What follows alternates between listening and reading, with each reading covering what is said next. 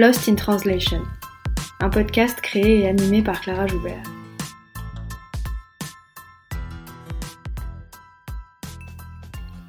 Lost in Translation, c'est un podcast sur la traduction et l'interprétation pour que celles et ceux qui parlent toujours avec les mots des autres puissent s'exprimer avec les leurs. Lost in Translation, c'est un film de Sofia Coppola, sorti en 2003, dans lequel deux personnages, interprétés par Bill Murray et Scarlett Johansson, sont perdus à Tokyo au milieu d'une culture qu'ils ne comprennent pas. C'est un film sur le désarroi, sur le malaise. Le déphasage des personnages est à la fois spatio-temporel, culturel et linguistique. Lost in Translation, c'est aussi une expression anglophone qui dit les écueils de la traduction en désignant ce qui y disparaît. Des mots, des phrases qui perdent de leur subtilité ou de leur signification quand ils sont traduits d'une langue à l'autre. On parle effectivement beaucoup de la traduction pour en pointer les faiblesses, les difficultés et les ratés. Une traduction est toujours conçue comme moins bonne que l'original. Elle ne peut être autre chose qu'une pâle copie, une reproduction au rabais, quand elle ne trahit pas tout simplement le texte. On considère que l'interprète doit s'effacer à tout prix et donner l'illusion de la transparence et de la neutralité. Ici, dans Lost in Translation, j'invite des interprètes, des traducteurs, des traductrices, mais aussi des chercheurs et des chercheuses dans ce domaine, pour parler de leur métier, de ses enjeux, mais aussi de leur rapport à la langue et au langage, et pour en finir avec cette invisibilité. Je reçois aujourd'hui Eve Villa, traductrice et cofondatrice de la revue Graminées, dont les quatre numéros illustrés, parus depuis 2019, proposent des traductions de nouvelles des cinq continents. Bonjour Eve Bonjour Clara Est-ce que tu peux commencer par nous parler de ton parcours et de ton arrivée en traduction? Oui, alors euh, moi j'ai suivi des études d'anglais et d'allemand à la fac de Montpellier et euh, je suis partie à Montréal pour ma maîtrise donc euh, M1. Et euh, au retour, euh, je me sentais pas du tout l'étoffe d'enseigner. donc j'ai réfléchi à une réorientation. Et en fait, les livres ont toujours été présents dans ma vie, donc l'édition est arrivée assez rapidement. Donc j'ai intégré le DESS de, de Sancier, où j'ai rencontré Nathalie Tournillon, avec qui on a co-créé donc Graminé. Et euh, après le DESS, euh, je suis devenue assez rapidement freelance dans l'édition. Euh, donc j'ai pendant plusieurs années, j'ai fait de la correction, de, du suivi éditorial, de la réécriture de textes en français et ensuite de, de textes de traduction en fait. J'avais révisé une traduction pour une éditrice, on a beaucoup travaillé dessus et euh, elle m'a proposé euh, de m'en confier une et j'ai vraiment adoré ça. Et depuis, ben, j'essaie de, de, multiplier au maximum les expériences. Alors tu nous as parlé de la revue Graminé que tu as co-créée avec Nathalie Tournillon. Est-ce que tu peux nous raconter la naissance de Graminé euh, Comment vous est venue cette idée de, de fonder une revue dédiée à la traduction de nouvelles? Est-ce que c'était pour compléter un vide dans le champ éditorial français? Alors euh, déjà donc avec Nathalie on était restés euh, amis euh, depuis le DESS, on a travaillé ensemble pendant 20 ans dans l'édition. on avait envie de créer un objet livre ensemble. Elle, elle s'intéresse beaucoup au rapport texte-image, à l'objet aussi, à tout ce qui concerne la fabrication, le format, le papier, la maquette. Moi, par ailleurs, j'avais plutôt envie de travailler sur le texte. Euh, donc elle m'a fait, elle m'a présenté euh, Mathilde Dubois qui est notre maquettiste. Et en fait Mathilde a aussi apporté euh, sa patte. par exemple, dans la maquette, on a une, présentation sur deux colonnes, donc qui rappelle vraiment la revue, parce que le format peut, faire penser à un livre, mais et puis aussi les citations qu'elle a proposées pour rythmer les pages. Et donc c'était vraiment intéressant pour moi de euh, de travailler avec elles deux parce que c'était toute une, partie que j'avais pas eu l'occasion finalement d'approcher jusque-là. Et puis euh, moi j'avais travaillé avant pour une, revue euh, qui s'appelle Rue Saint-Ambroise qui publie des nouvelles francophones. Et en travaillant avec RSA, j'avais pu prospecter des textes, lire des auteurs, contacter des agents, euh, des auteurs aussi pour leur demander des autorisations de publication. J'avais traduit euh, et vraiment j'avais beaucoup aimé ça et j'avais envie de développer euh, cette démarche. Et je m'étais rendu compte qu'en fait il n'y avait pas d'espace forcément pour montrer ces nouvelles. Et en fait, après, j'ai été voir du côté de l'édition, après les revues, et en fait, c'était la même chose. Donc voilà, il y avait cette envie-là et ce manque, on pourrait dire. Et je me suis rendu compte après coup, en ayant euh, créé Graminé, que effectivement, il y, avait vraiment, euh, comment dire, ça résonnait chez les autres traducteurs et traductrices euh, qui avaient cette démarche aussi. Donc, donc voilà, on, a, on créé ce projet à deux. Et ensuite, Cyril Lomonier pour le troisième numéro. Donc Cyril est traducteur de l'italien et de l'anglais. Il nous a proposé une nouvelle de Marco Ursano, Le plongeur. Et euh, on a vraiment euh, sympathisé, et puis c'est quelqu'un qui s'implique énormément, et donc euh, il est resté avec nous. Et donc c'est vraiment quelqu'un de, précieux pour la, pour la revue. Et puis ensuite, ben, Nathalie, elle, a, décidé de voguer vers d'autres aventures. Depuis l'année dernière, il y a Anaïs Nectou, qui est aussi une amie et qui, a, qui travaille dans l'édition depuis des années. On a déjà aussi travaillé ensemble par ailleurs, qui nous a rejoints. Pourquoi avoir choisi euh, la traduction de nouvelles? Tu nous as dit que c'est quelque chose avec euh, lequel tu avais déjà été en contact quand tu travaillais à rue Saint-Ambroise, les nouvelles, mais plutôt francophones. Avec Graminé, vous vous êtes tourné vers la traduction de nouvelles, donc des nouvelles euh, non francophones, étrangères.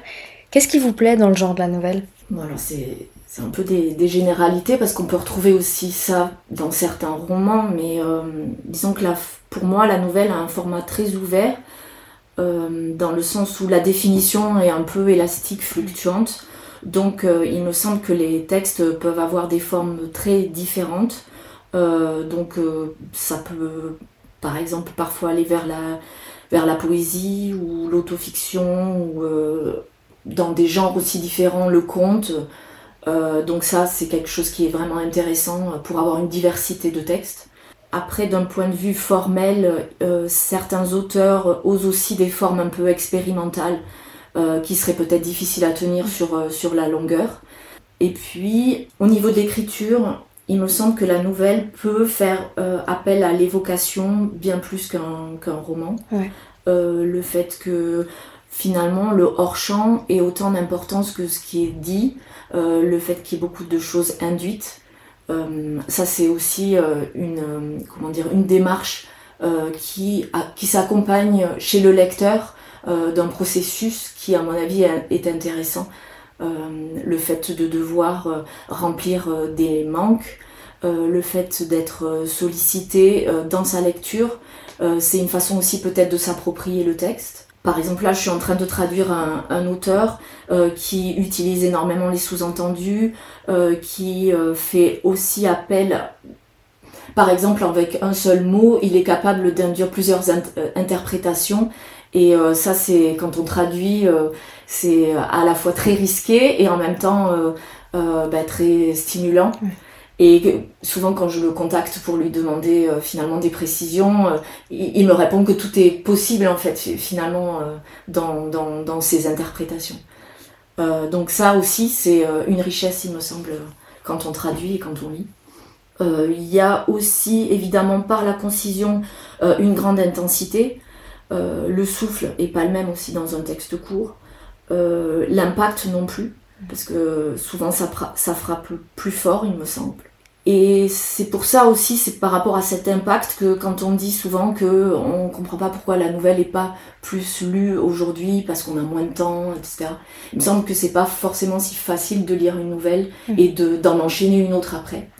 Euh, je pense qu'il y a toujours un temps finalement où on a besoin d'y repenser, où ça, ça reste comme une impression euh, qui reste parce que la fin euh, n'apporte pas forcément une résolution. Mm.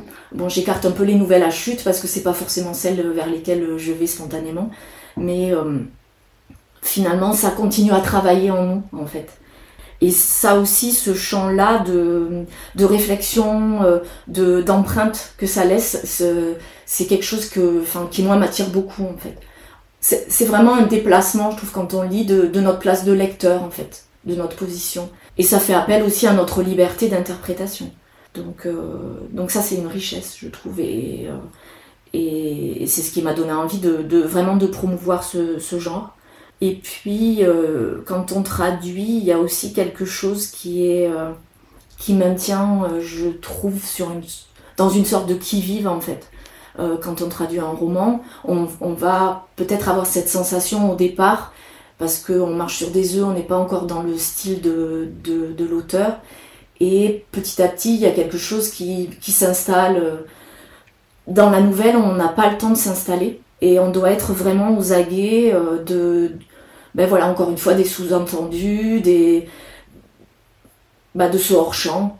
Euh, donc ça aussi, quand on traduit, je trouve que c'est une expérience différente. Alors la nouvelle euh, reste un genre assez peu connu ou reconnu ou relativement peu médiatisé en France. Comment tu l'expliques? Je pense qu'il y a plusieurs facteurs. Euh, peut-être bah, ce dont je parlais, c'est-à-dire ce déplacement, peut-être cet effet qui cet effet qui place euh, le lecteur euh, aussi au centre du processus. Euh, le fait que tout le monde n'ait pas forcément envie d'avoir cette place-là quand on lit. Je pense qu'elle souffre aussi d'une image un peu vieillotte, notamment par rapport encore une fois à cette nouvelle à chute. Mm. Et puis quand on pense aux nouvelles, on a des références mais qui sont anciennes. Euh, il y a peu de nouvellistes euh, qui jouissent d'une grande notoriété. Alors après, tout le monde se renvoie un peu la balle. Euh, les éditeurs vont dire que c'est un genre qui ne se vend pas. Les libraires vont dire que le, bah, les lecteurs sont effectivement pas attirés. Il y a une vision aussi de la nouvelle comme une étape dans une carrière d'écrivain. On fait d'abord un premier pas dans la nouvelle avant de faire d'écrire vraiment, d'écrire un roman. Ensuite, il y a peut-être aussi une façon d'organiser euh, euh, les recueils. C'est pas facile finalement de, de créer la surprise, peut-être avec un recueil euh, de nouvelles qui a été écrit par une même personne, de, de comment dire, de, de ménager des, de jouer avec de jouer avec le rythme, de maintenir le lecteur en haleine finalement. Euh, ce qui est peut-être plus facile à faire avec un recueil euh, comme euh, Graminé, mm. parce qu'on a des styles, des, des longueurs différentes. Voilà, donc on peut, on peut alterner, on peut créer des effets de surprise. C'est peut-être moins simple avec un, recueil de nouvelles classiques. Pour compléter ce que dit Eve, je vous propose un bref retour sur l'histoire de la nouvelle. Le genre naît au Moyen Âge. Le premier recueil de nouvelles, intitulé Les 100 nouvelles nouvelles, paraît au XVe siècle. On considère généralement que l'âge de l'essor de la nouvelle est le XIXe siècle, et ce pour plusieurs raisons. La multiplication des journaux augmente la demande de nouvelles, les écrivains vivent plus souvent de leurs plumes et sont presque tous également journalistes, comme Maupassant, Tchekhov ou Henry James. La traduction contribue à faire connaître le genre. Baudelaire, par exemple, traduit les nouvelles d'Edgar Allan Poe et a fait un éloge du genre. Le voisinage des textes journalistiques influence la forme, notamment la fin, qui prend souvent la forme d'une chute surprenante, comme c'est le cas dans la parure de Maupassant. Au-delà des raisons historiques, la nouvelle plaît également car elle est dans l'air du temps, en exploitant le goût pour les situations extrêmes ou l'attrait pour le voyage et pour l'exotisme. Je pense par exemple à Prosper Mérimée avec Colomba ou Matteo Falcone, ou les nouvelles antiques et exotiques de Théophile Gautier. La nouvelle reflue au XXe siècle car elle est déconsidérée, pour les mêmes raisons qui ont fait son succès. Maupassant, maître du genre, qui en a publié plus de 300, écrit en 1891 Je me suis absolument décidé à ne plus faire de contes et de nouvelles. C'est usé, fini, ridicule. J'en ai trop fait d'ailleurs. Je ne veux travailler qu'à mes romans et ne pas distraire mon cerveau par des historiettes de la seule besogne qui me passionne. Au XXe siècle, c'est le roman qui devient un laboratoire d'expérience littéraire et la nouvelle se fait plus rare, même si Colette, Sartre ou Giono en ont écrit. La nouvelle revient toutefois au XXIe siècle et se diversifie. Elle a poursuivi les routes anciennes, on trouve par exemple toujours beaucoup de nouvelles fantastiques comme au 19e, mais d'après Marie-Claudette Kirpalani, dont vous trouverez l'article dans la description, le registre dominant aujourd'hui est celui de la distance par rapport à l'ordre du monde, qui s'exprime par l'ironie mordante, l'imaginaire ou la légèreté apparente. Le genre reste toutefois beaucoup plus prisé à l'étranger qu'en France, et signalons enfin qu'en 2013, la Canadienne Alice Munro a été la première nouvelliste à recevoir le Nobel de littérature.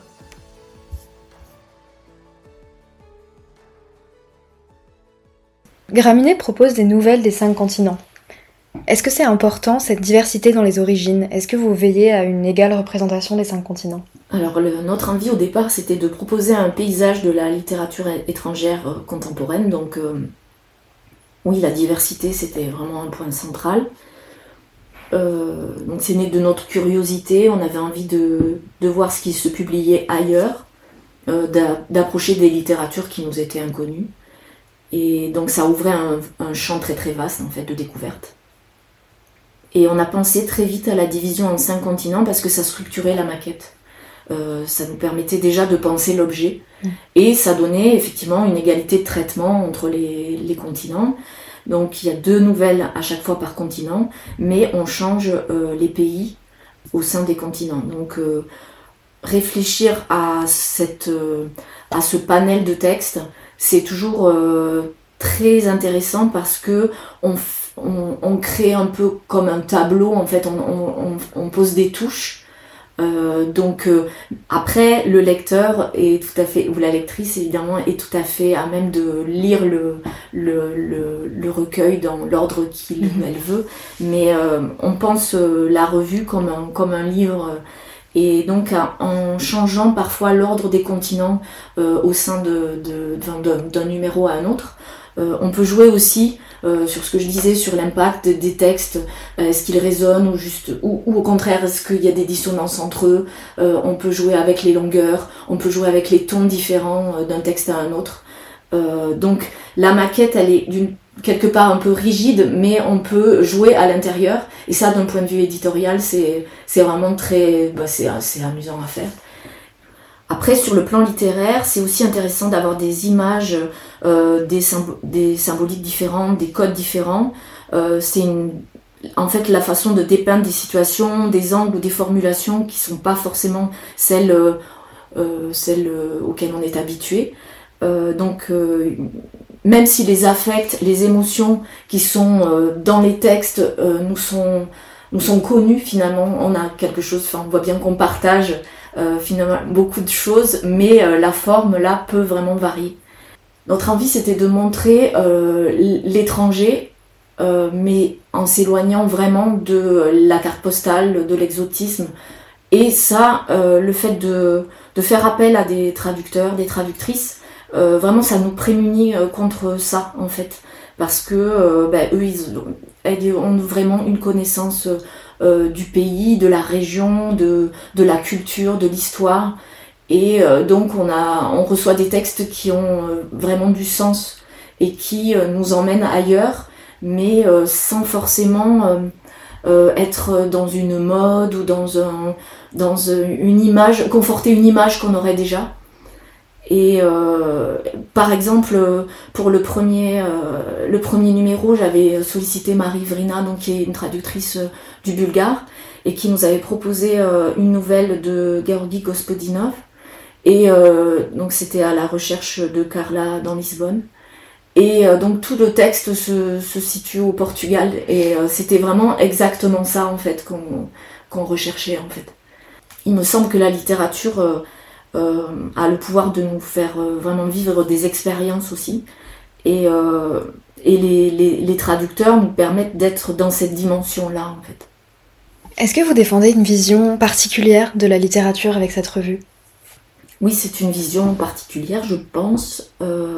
déjà parce qu'on a créé une association, donc le, le choix du statut n'est pas anodin.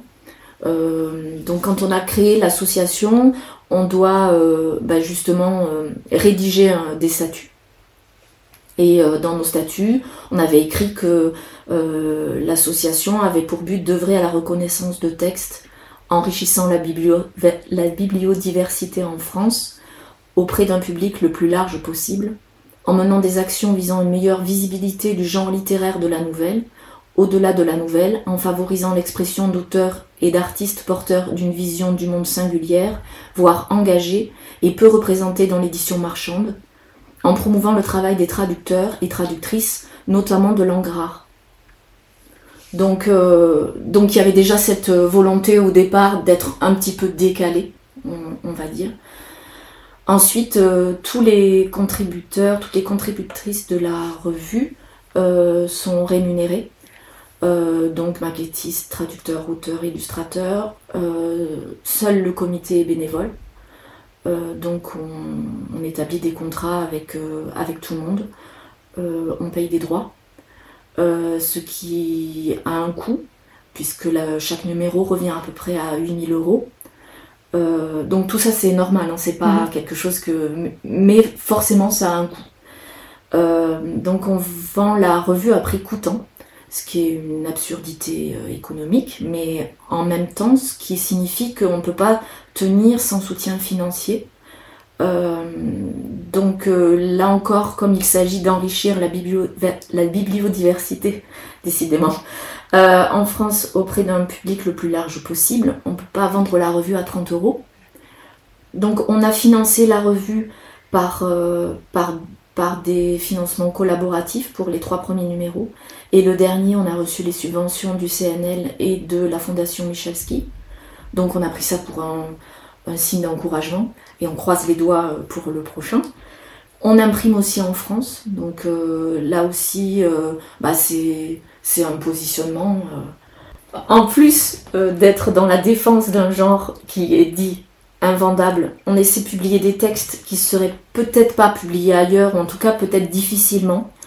Il me semble qu'en essayant de promouvoir des textes un peu différents, euh, on permet aussi de mettre en évidence des pensées peut-être différentes. Et il me semble que ça permet d'ouvrir aussi un champ. Il y a effectivement dans chaque numéro aussi la volonté euh, de multiplier les, perspectives sur un même thème, euh, donc euh, d'être là aussi dans une diversité de points de vue. Voilà, c'est une envie de, ne pas être dans une pensée non plus unique.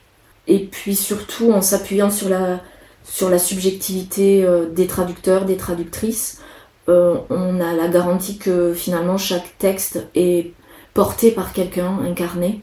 Euh, donc euh, Mathilde aussi, qui, qui, a donc pensé la maquette, euh, les illustrateurs qui ont carte blanche pour, pour les doubles pages en ouverture des, continents. tout ça en fait, ça fait que la revue est, comme un millefeuille de subjectivité en fait. donc pour moi, c'est c'est important parce que ça veut dire que tout ça, c'est le fruit de parti pris, de goût, de corps qui traduisent, qui proposent, qui, qui sont engagés en fait euh, dans un processus. Et il me semble que ce processus aujourd'hui euh, a autant de valeur finalement que l'objet euh, qui en découle. il me semble qu'aujourd'hui, ce qui est important, c'est de mettre, de mettre justement ce processus en valeur et de montrer qu'il est bah, qu'il préexiste à la matière euh, et, je pense qu'aujourd'hui, par rapport à une certaine vision du monde et euh, de la littérature et de la traduction, euh, c'est vraiment le contraire de ce qui peut aller vers l'assèchement mhm. et l'automatisation. D'où vient le nom de la revue d'ailleurs, Graminé alors, ben, on a forcément pensé à beaucoup de jeux de mots, de, on a travaillé sur plusieurs interprétations par rapport à, à la nouvelle, au format court. Et puis euh, Nathalie avait proposé Graminé. Euh, forcément, ça a résonné tout de suite par rapport à, à la poésie du mot, à ce que, aux images que ça faisait naître en mhm. nous, euh, l'idée du voyage, de, puis aussi de l'ancrage finalement dans le mhm. sol, le fait d'essaimer, le fait que ça puisse donc à la fois être léger et en même temps que ça puisse donner lieu à finalement quelque chose de matériel, enfin de et puis aussi, les, les graminées, c'est une famille de plantes qui poussent partout sur le globe, sauf euh, au pôle. Et euh, donc c'est une espèce qui a permis euh, aux êtres humains de se nourrir au fil, au fil des siècles. donc là, c'est... Enfin, il y, avait tout un tas de, de, de, raisons qui nous ont vraiment... convaincus. Convaincus, voilà. Alors vous laissez les traducteurs ou les traductrices vous proposer les textes à publier. Euh, ce sont eux qui, choisissent et qui proposent. C'est un, grand signe de confiance et une grande liberté laissée aux traducteurs. Pourquoi ce choix? Euh, Au départ, euh, la confiance, elle venait surtout des traducteurs et des traductrices. C'était un concept il n'y avait encore aucun objet fini quand j'ai contacté Marie Vrina et Gersande Kamenen, qui est traductrice de l'espagnol. Je les avais contactés parce que euh, j'étais allée vers des profils aussi de, traductrices mm. dont je connaissais l'engagement. Par exemple, j'avais vu des vidéos de, de Gersande qui parlaient d'ouvrages qu'elle avait traduits et j'avais j'avais vu comment elle pouvait euh, porter euh, euh, les romans, quel, engagement elle avait vis-à-vis de ses textes. Et elles m'ont dit oui tout de suite. Et en plus, elles ont, une fois la revue publiée, elles ont continué à porter le projet avec nous. Elles en ont parlé autour d'elles. tout ça, c'est des énergies dont on a besoin quand on se lance. Ensuite, c'est peut-être un peu naïf, mais j'aime beaucoup la, communauté des traductrices et des traducteurs. Euh, j'ai fait l'ETL en 2023. Mhm. Euh, c'est l'école de traduction euh, littéraire, donc qui est dirigée par Olivier Manoni. Et bah, ça a encore été l'occasion pour moi de rencontrer des gens avec des parcours très divers, voilà, des, des expériences riches euh, c'est toujours un plaisir en fait de discuter euh, de ce métier en fait, euh, de confronter les pratiques, de voilà, c'est un, métier solitaire et, et, cette dimension collective, elle est vraiment très présente en fait quand on, mm quand on cherche un peu, on trouve, euh, cet aspect-là. Ensuite, d'un point de vue éditorial, je ne comprends pas euh, comment on peut se passer finalement de, ces ressources-là que sont les traductrices et traducteurs. Euh, parce qu'elles ont une connaissance fine de, de, ce qui se publie ailleurs. Elles ont des connaissances, que ce soit culturelles, historiques, politiques, des pays, des aires géographiques qui les intéressent. Euh, donc ça permet euh, de, de publier encore une fois des textes euh, qui ont une autre, une autre valeur selon moi. Cette confiance, elle est forcément, elle a été, cette confiance, elle a été confortée par la suite en recevant les textes et en voyant aussi ce qui s'est passé euh, après coup dans l'édition, c'est-à-dire que par exemple Gersand, elle nous a proposé euh, Chienne de vide de Martial, de Martial Gala, qui est un auteur cubain. Euh, elle le connaissait, euh, elle connaît Martial Gala. Et donc on a pu publier ce, ce texte en 2019. par la suite, il a été publié chez Belleville Édition et chez Ulma. mais je veux dire, on n'aurait pas eu accès, nous, à Martial Gala s'il n'y avait pas eu Gersand. Hmm. Euh, je, peux aussi parler de Sylvain Cavaillès, qui est traducteur du turc, euh, qui a fondé sa maison euh, d'édition Contre et qui publie des auteurs vivants et qui montre aussi un paysage éditorial de la Turquie aujourd'hui. il y a encore une fois un engagement à promouvoir une littérature autre, à faire, porter des voix. donc euh, encore une fois, je, ne pourrais pas avoir accès à certains textes si je ne faisais pas appel à ces personnes-là. Il y a aussi Coraline Jorté qui est traductrice du chinois et qui nous a euh, proposé euh, une nouvelle qui s'appelle Le Mur. Et c'est une traduction d'une, autrice, Oh Sok Fong, donc, qui est malaisienne. Et donc c'est aussi une littérature qu'on n'a pas l'habitude de lire voilà, en fait, il y a toute une dimension euh, qui m'est ouverte grâce à ces personnes. Et puis ensuite, il y a évidemment l'aspect euh, humain, euh, les échanges qui naissent de ces relations. Et il y a aussi une reconnaissance finalement de, mutuelle de ce travail qui est fait et qui, ben voilà, qui nous porte en fait. Comment s'organise le travail du coup au sein de la revue? Est-ce qu'il y a une, coopération euh, entre les traducteurs qui vont peut-être lire ou corriger les traductions des autres, etc. Alors au départ, euh, le, traducteur ou la traductrice nous propose un résumé du texte. En résumé, euh, un, passage traduit. Et ce qui nous intéresse, c'est de savoir comment le texte aborde le thème. Mhm toujours dans l'idée de construire ce panel en fait pour avoir des textes divers. Donc euh, on a envie de, de pouvoir montrer euh, euh, des, des, points de vue différents. Donc on part de, de, ce, de cette base pour faire notre choix. ensuite, quand on accepte la proposition, on, donc on commande la traduction. après retour du, du texte, on travaille, le comité relit les traductions. on, on, intervient sous la forme de commentaires ou de marques de révision. Euh, donc après, le traducteur ou la traductrice euh, revoit ça, euh, répond aux commentaires, accepte ou pas les marques de révision. Il y a vraiment un échange entre nous. sachant que dans cet échange, c'est toujours le traducteur ou la traductrice qui aura le dernier mot.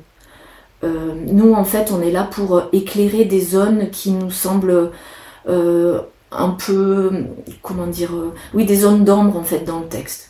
Euh, à savoir si c'est des zones qui existent déjà au départ ou si c'est voilà, quelque chose qu'il faut creuser dans la traduction.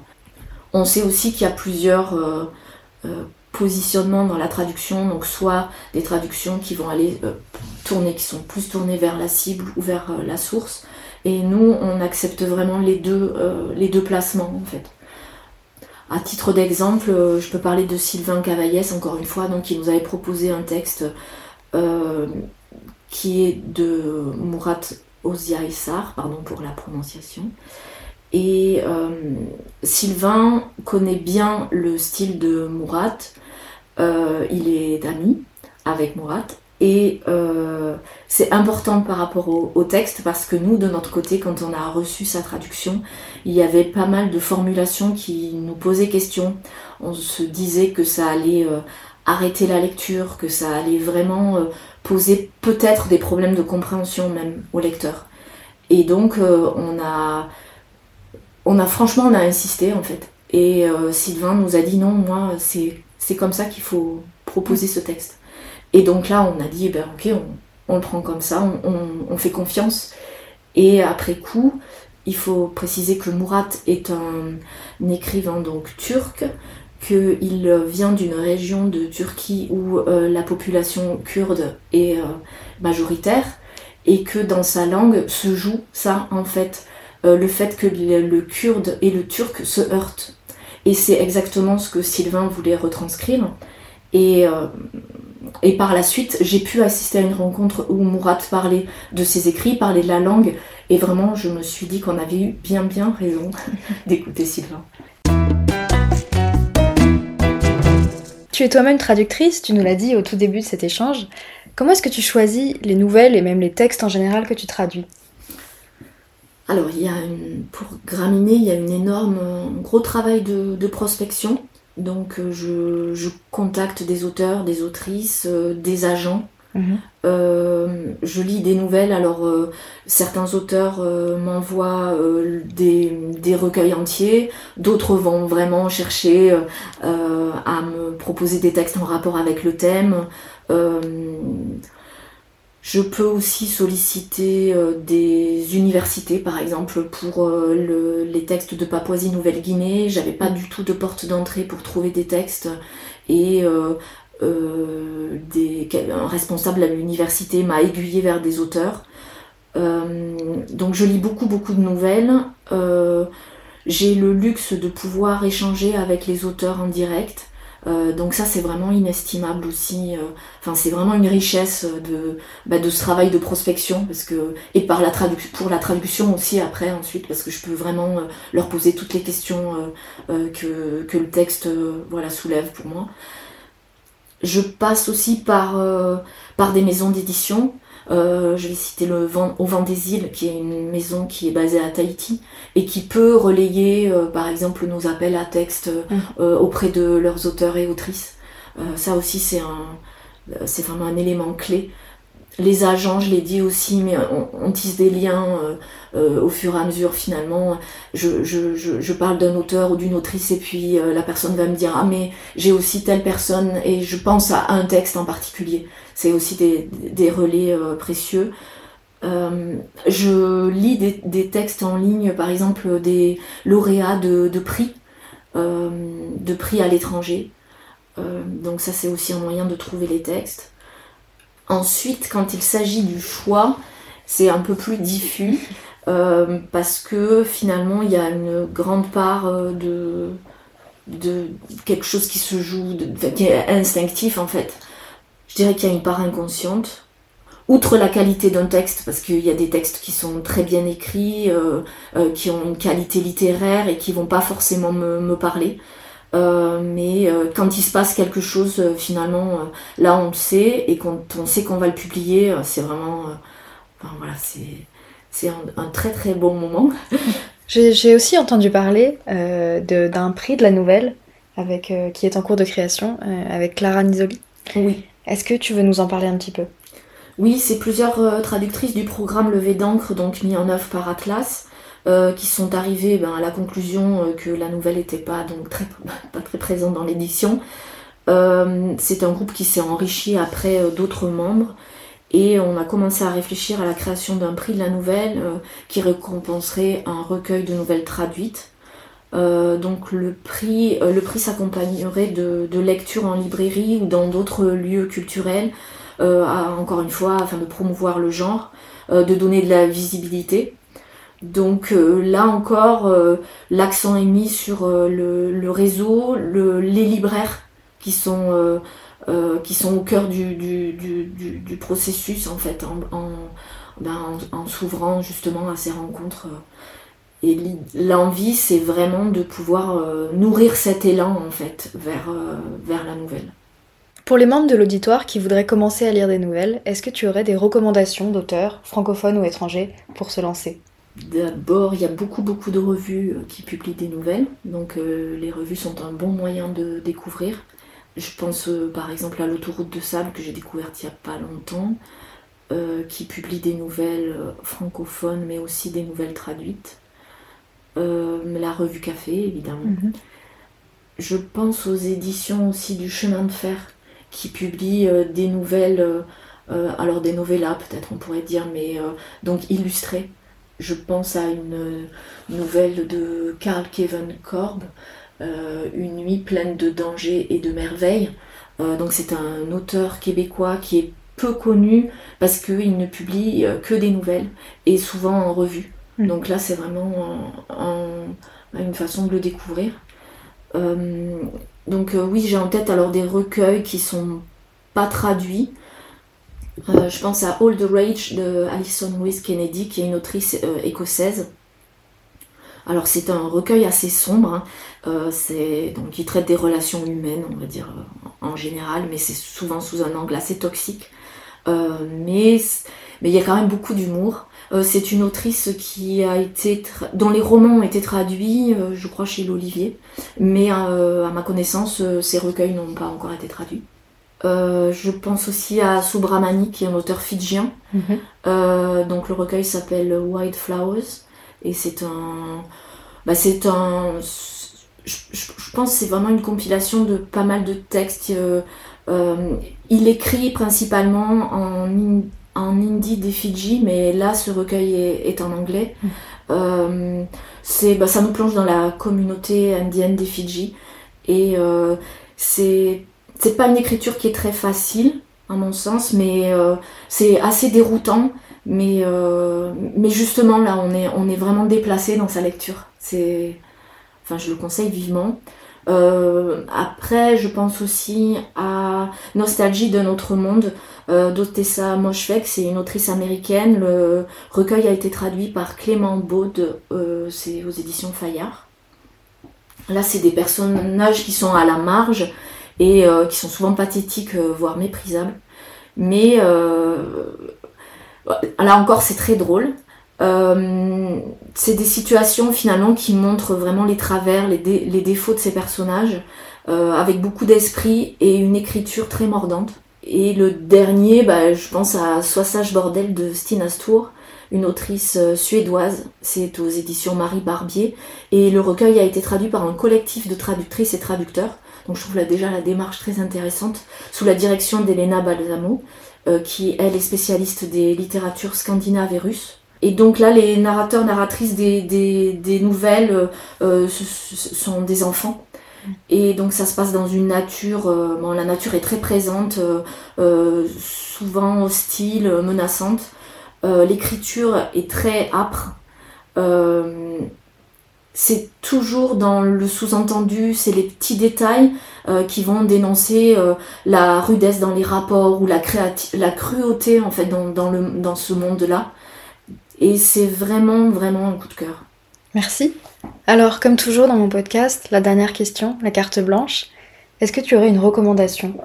Oui, euh, je pense à, un média indépendant qui s'appelle Bookalicious et qui est dédié euh, à la littérature et à l'édition indépendante.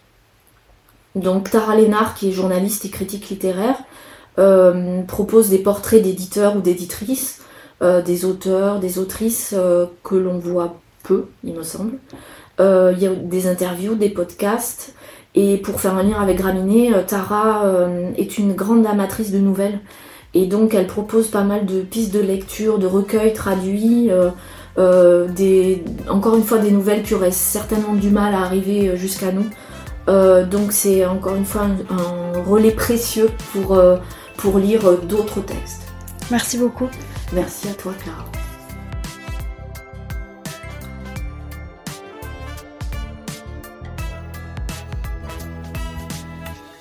C'est la fin de cet épisode, j'espère qu'il vous a plu. Si vous voulez acheter un ou plusieurs numéros de Graminé, le lien est dans la description de l'épisode. Si vous avez une question, un commentaire ou envie de participer au podcast, vous pouvez m'écrire à lostintranslation.lepodcast.gmail.com. Je suis toujours à la recherche d'invités, alors n'hésitez pas à m'envoyer un petit mot. À très bientôt